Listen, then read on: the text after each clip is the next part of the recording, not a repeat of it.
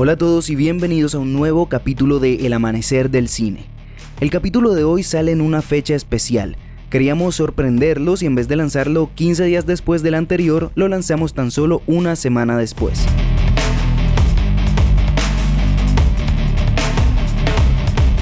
Hoy hablaremos de la película 127 horas, Realizaremos un análisis de la mayor parte de sus elementos e intentaremos descifrar cuál es el mensaje que nos quiere dejar el director con este film. Acompáñennos y no se despeguen de sus dispositivos.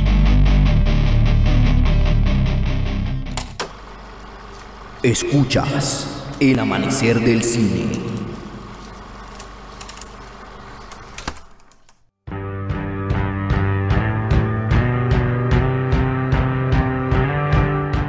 127 horas es una película dirigida por Danny Boyle y protagonizada por James Franco. Está basada en el libro autobiográfico Entre la espada y la pared, que narra la historia real de Aaron Ralston, quien tras un trágico accidente queda atrapado en un cañón estadounidense durante más de cinco días. Esta película fue estrenada el 5 de noviembre de 2010 y nominada a premios Oscar por Mejor Dirección, Mejor Actor, Mejor Guión Adaptado, Mejor Banda Sonora, Mejor Canción Original y Mejor Montaje. Además, obtuvo nominaciones para Globos de Oro, premios BAFTA y premios del Sindicato de Actores. Pero, ¿qué hizo que 127 horas fuera considerada para tantos premios? Y más importante aún, ¿qué la hace buena película?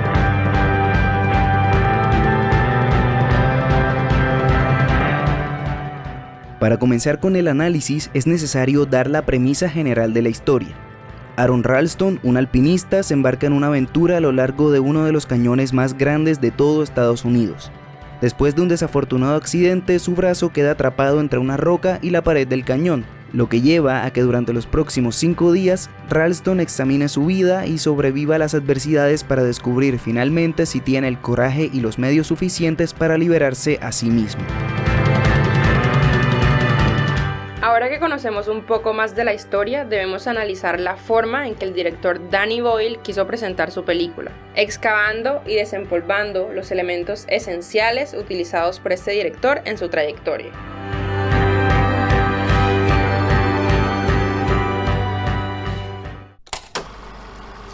Dirección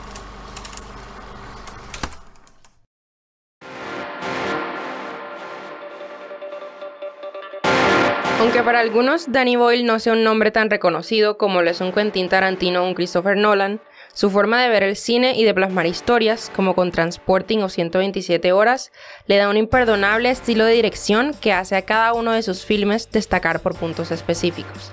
La personalidad de Boyle se filtra en sus proyectos y en la forma en la que son presentados. Los movimientos de cámara, asegurándose que la historia se encuentre siempre en movimiento, son puntos notables en cada uno de sus filmes.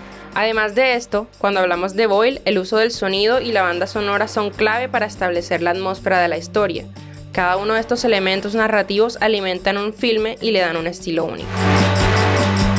Uno de los elementos importantes que resaltar de Boyle es el constante uso de la cámara libre, que se ve en 127 horas con bastante claridad. Para este filme se utilizaron dos cámaras digitales que de alguna manera representan la falta de espacio en las escenas donde el personaje de Aaron se encontraba atrapado en el cañón, mientras que al mismo tiempo les daba libertad de moverse de la forma más natural posible. Gracias a estas estrategias, Boyle pudo representar libremente el sentimiento de angustia del personaje de una forma real. Otro elemento importante de la dirección de Boyle, ya más centrado en esta película, es la dirección del actor James Franco, quien bajo sus propios términos es un actor de método, y debido a esto, da la vida que la historia necesita.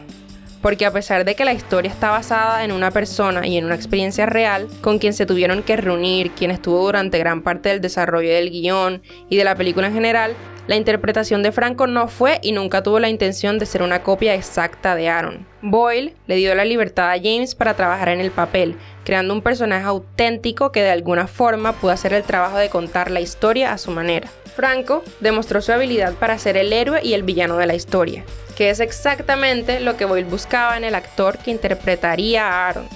Esto permite que la audiencia conecte con él de manera personal, hasta el nivel en el que te sientes atrapado junto con él.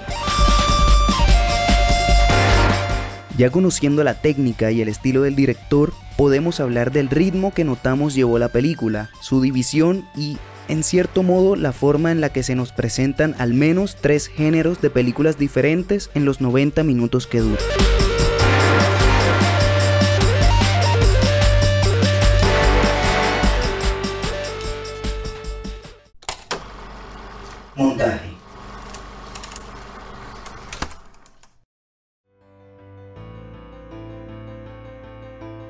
Como Maf mencionó anteriormente, el director Danny Boyle es de esos que mantienen sus películas siempre en movimiento. 127 horas no fue una excepción, y parte de esa responsabilidad la tiene el encargado de realizar el montaje, el cual, nada más empezar la película, nos hace notar el ritmo que manejará y la velocidad en la que estaremos inmersos. Esto debido al uso de las técnicas cinematográficas de cámara a mano alzada, y por supuesto la inclusión de muchísimos planos que se refieran a una misma acción en una sola escena.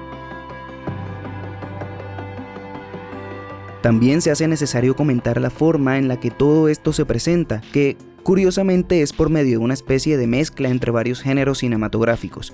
Porque sí, esencialmente estamos viendo una biopic o película biográfica centrada en ese acontecimiento de la vida de Aaron Ralston, pero cada acto de la película se mueve entre géneros, tomando en el primero la influencia del género de aventura, romance y comedia, y en el segundo y tercer acto la influencia de los mejores thrillers al unir drama, misterio, angustia y esperanza.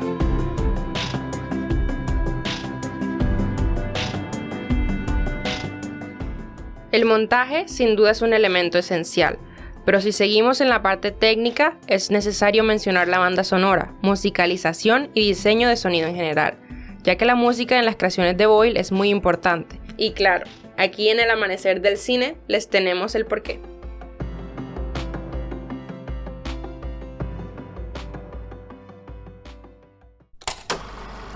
Diseño de sonido.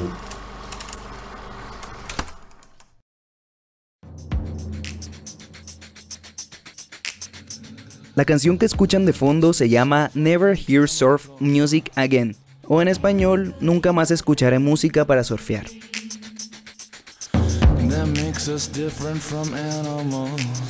Es una canción que al igual que el resto de la banda sonora fue compuesta por Ar Rahman, quien desde el título deja claro lo que quiere expresar. El trabajo de Rahman para hacer la banda sonora y el trabajo de producción que ayudó a elegir las canciones pertenecientes al soundtrack de esta película no fue nada fácil y llevó muchísimo tiempo. De hecho, se dice que en postproducción el diseño de sonido fue el proceso más largo. Por esto lo que ustedes escuchan no es pura casualidad, y que la música conste de bajos tan marcados, baterías, guitarras eléctricas, sintetizadores e incluso orquestas enteras, fue pensado especialmente para intentar mostrar el estilo de vida de Aaron y sus sentimientos más profundos.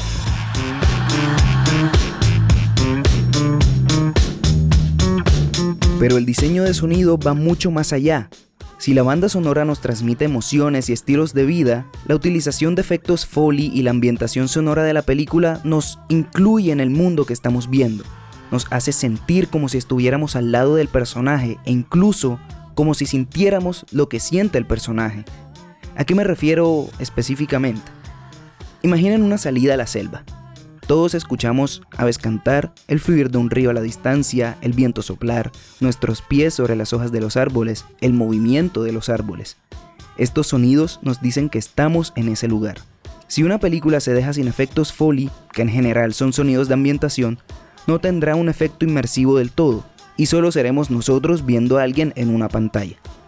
Pero, volviendo a 127 horas, si vemos a Aaron caminando en un desierto y escuchamos las aves, sus pisadas, sus labios secándose por el calor y el movimiento del agua de su botella, podemos imaginar que vamos a su lado en esa travesía, y en el momento en que vemos la roca caer, rodar a través del cañón y atrapar su brazo, y no solo lo vemos, sino que lo escuchamos, podemos sentir la angustia que Aaron sintió en ese momento, acompañándolo y siendo partícipes de su vida a través de la película.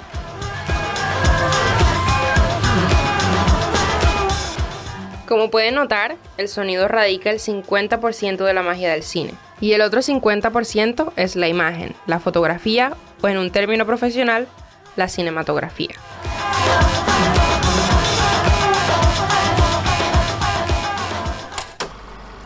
Cinematografía.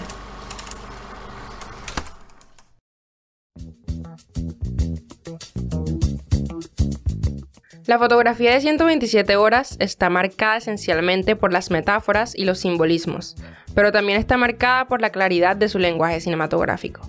De este modo mantiene un constante juego con el espectador en el que poco a poco le va mostrando lo que sucederá más adelante en la película. Por ejemplo, la fotografía al inicio, a pesar de mostrar los paisajes característicos del cañón por medio de los grandes planos generales, se notaba que intentaba dar mayor importancia a los personajes con planos medios y planos generales más cerrados.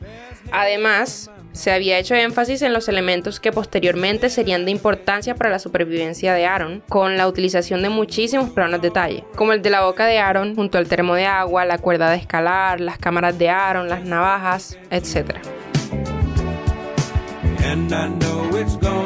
Del mismo modo, al hablar de metáforas, encontramos que la fotografía representa la esperanza a través de los rayos de luz solar la desesperanza a través de la oscuridad y la pequeñez de los personajes ante el lugar en el que se encontraban a través de la muestra de sus diferentes tamaños. Hasta el momento hemos hablado de la dirección, actuación y parte técnica de la película. Esto con la finalidad de no hacer spoilers a quienes no la han visto. Pero ahora que hablaremos de guion, es momento de dar aviso de spoiler. Prepárense.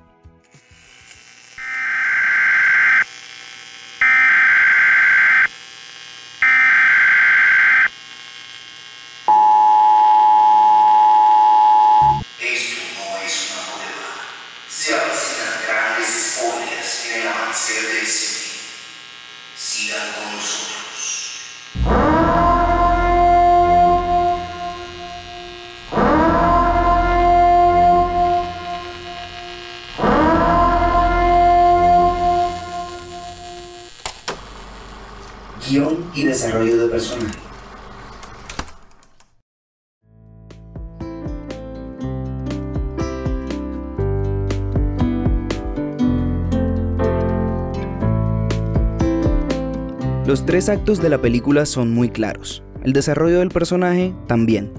Boyle hace una película simple pero completa que cumple con lo que se esperaba de ella. El primer acto nos muestra un Aaron completamente desenfrenado, aventurero, individualista, osado y poco comunicativo con su familia. Lo que más se puede admirar es que nunca nos lo dicen literalmente, solamente lo vemos a través de un mensaje de voz sin respuesta y de las actitudes del personaje ante el peligro, al menos hasta que le sucede su accidente.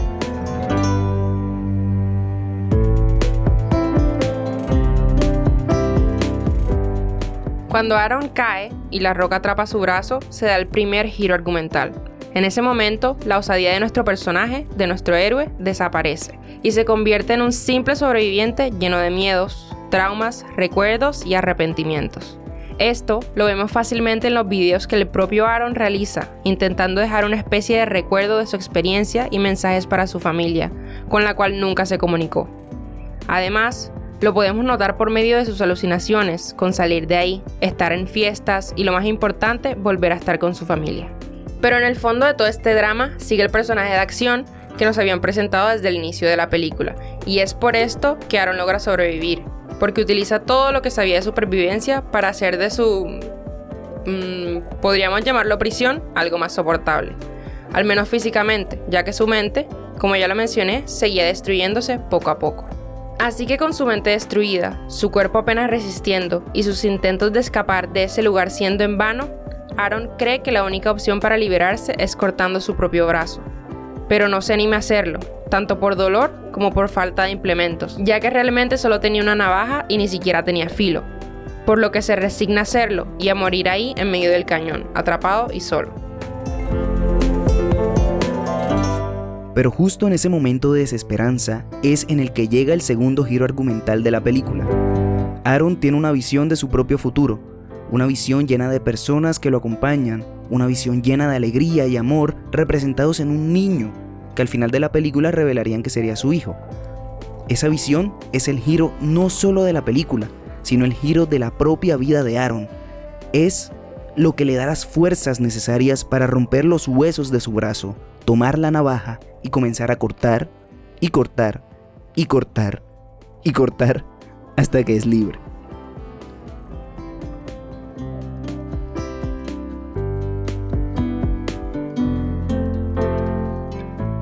De ahí en adelante es el tercer acto, la resolución de la película. Aaron escapa, se encuentra con más personas, lo rescatan y regresa a su vida completamente cambiado. Así, a lo largo de la película, nos muestran la evolución de Aaron Ralston, pasando de ser alguien desapegado, solitario y poco comunicativo, a ser alguien que no solo comenzó a comunicarse con aquellos a quienes le importaba, sino que los comenzó a tratar con el amor que una familia se merece.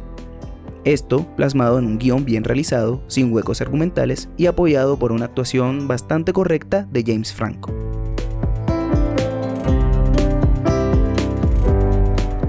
El guion de esta película y la adaptación en general deja un mensaje muy claro. Un mensaje que nos promueve a avanzar, a mejorar y a no quedarse atascado en las adversidades. 127 horas es un ejemplo de un fenómeno que se presenta en muchos seres humanos. Me refiero al individualismo. Todos sabemos que para que la raza humana pueda sobrevivir y avanzar necesita de la sociedad, pero aún así nos negamos y de cierto modo llega a ser una ventaja porque individualmente podemos poner a prueba nuestros límites y ver qué tan lejos podemos llegar. Pero si algo sale mal, nos puede suceder como Aaron, que por apegarse a esto terminó en una situación nada favorable para él, que lo llevó a perder para ganar. Ya hablamos del desarrollo del personaje de Aaron, y viendo la película recordamos una frase de Jonathan Larson incluida en la letra de una de sus canciones que dice, ¿por qué se necesita de una catástrofe para iniciar una revolución? y la recordamos porque es lo que le pasó a nuestro protagonista. Solo cuando se dio cuenta que posiblemente moriría fue cuando comenzó a pensar en su familia, en todos los errores que había cometido en su vida, y cuando tomó la decisión de luchar un poco más y de dejar esa vida individualista detrás para ser alguien mejor, siendo este específicamente el mensaje que quiere dejarnos la película, seguir avanzando a pesar de las adversidades, demostrado en la forma en que Aaron sobrevive, ser una persona pegada a su familia, demostrado en los arrepentimientos de Aaron, y dejar el individualismo atrás, siendo comunicativo y escuchando a los demás, lo cual nos lo dicen casi que literalmente en el mensaje puesto en uno de los últimos fotogramas antes de créditos.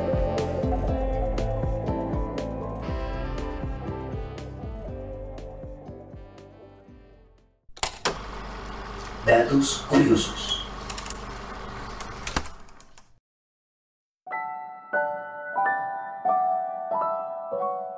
Como todas las cosas, hay ciertos puntos de las historias que no se conocen a simple vista. Hablemos de esos pequeños behind the scenes que son sorprendentes. Número 1. Como ya habíamos comentado cuando hablamos de la fotografía, 127 horas fue grabada por completo con cámaras digitales, por dos razones. La primera, que también va de la mano con otro dato, es que al replicar el cañón exactamente, a Boyle le era imposible acomodar un equipo completo dentro del espacio reducido. Y la segunda, porque de esta forma es más sencillo emular el movimiento en un lugar estático.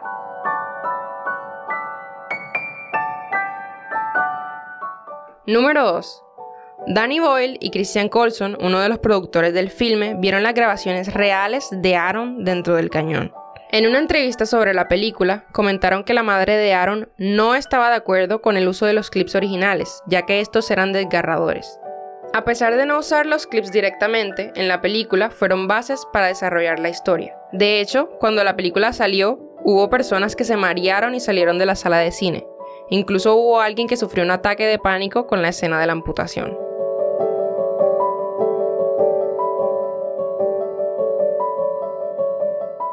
Número 3. James Franco fue escogido por Boyle después de que éste viera su actuación en Pineapple Express. Al conocer a Franco, Boyle sintió que él era la persona indicada para poder hacer de un personaje que sería el villano y el héroe de la historia. Número 4. Esta película contó con un presupuesto de 18 millones de dólares, bastante bajo para una producción de cine.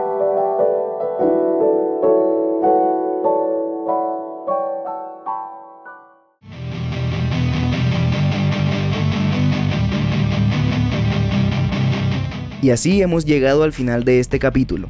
Esperamos hayan disfrutado de nuestra compañía y que hayan aprendido sobre la película 127 horas.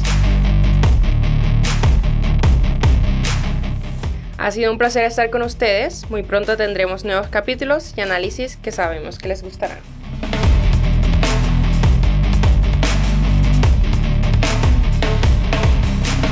Recuerden compartir este podcast con todos sus amigos, conocidos y familiares, seguirnos en redes sociales y mantenerse atentos a nuestro contenido.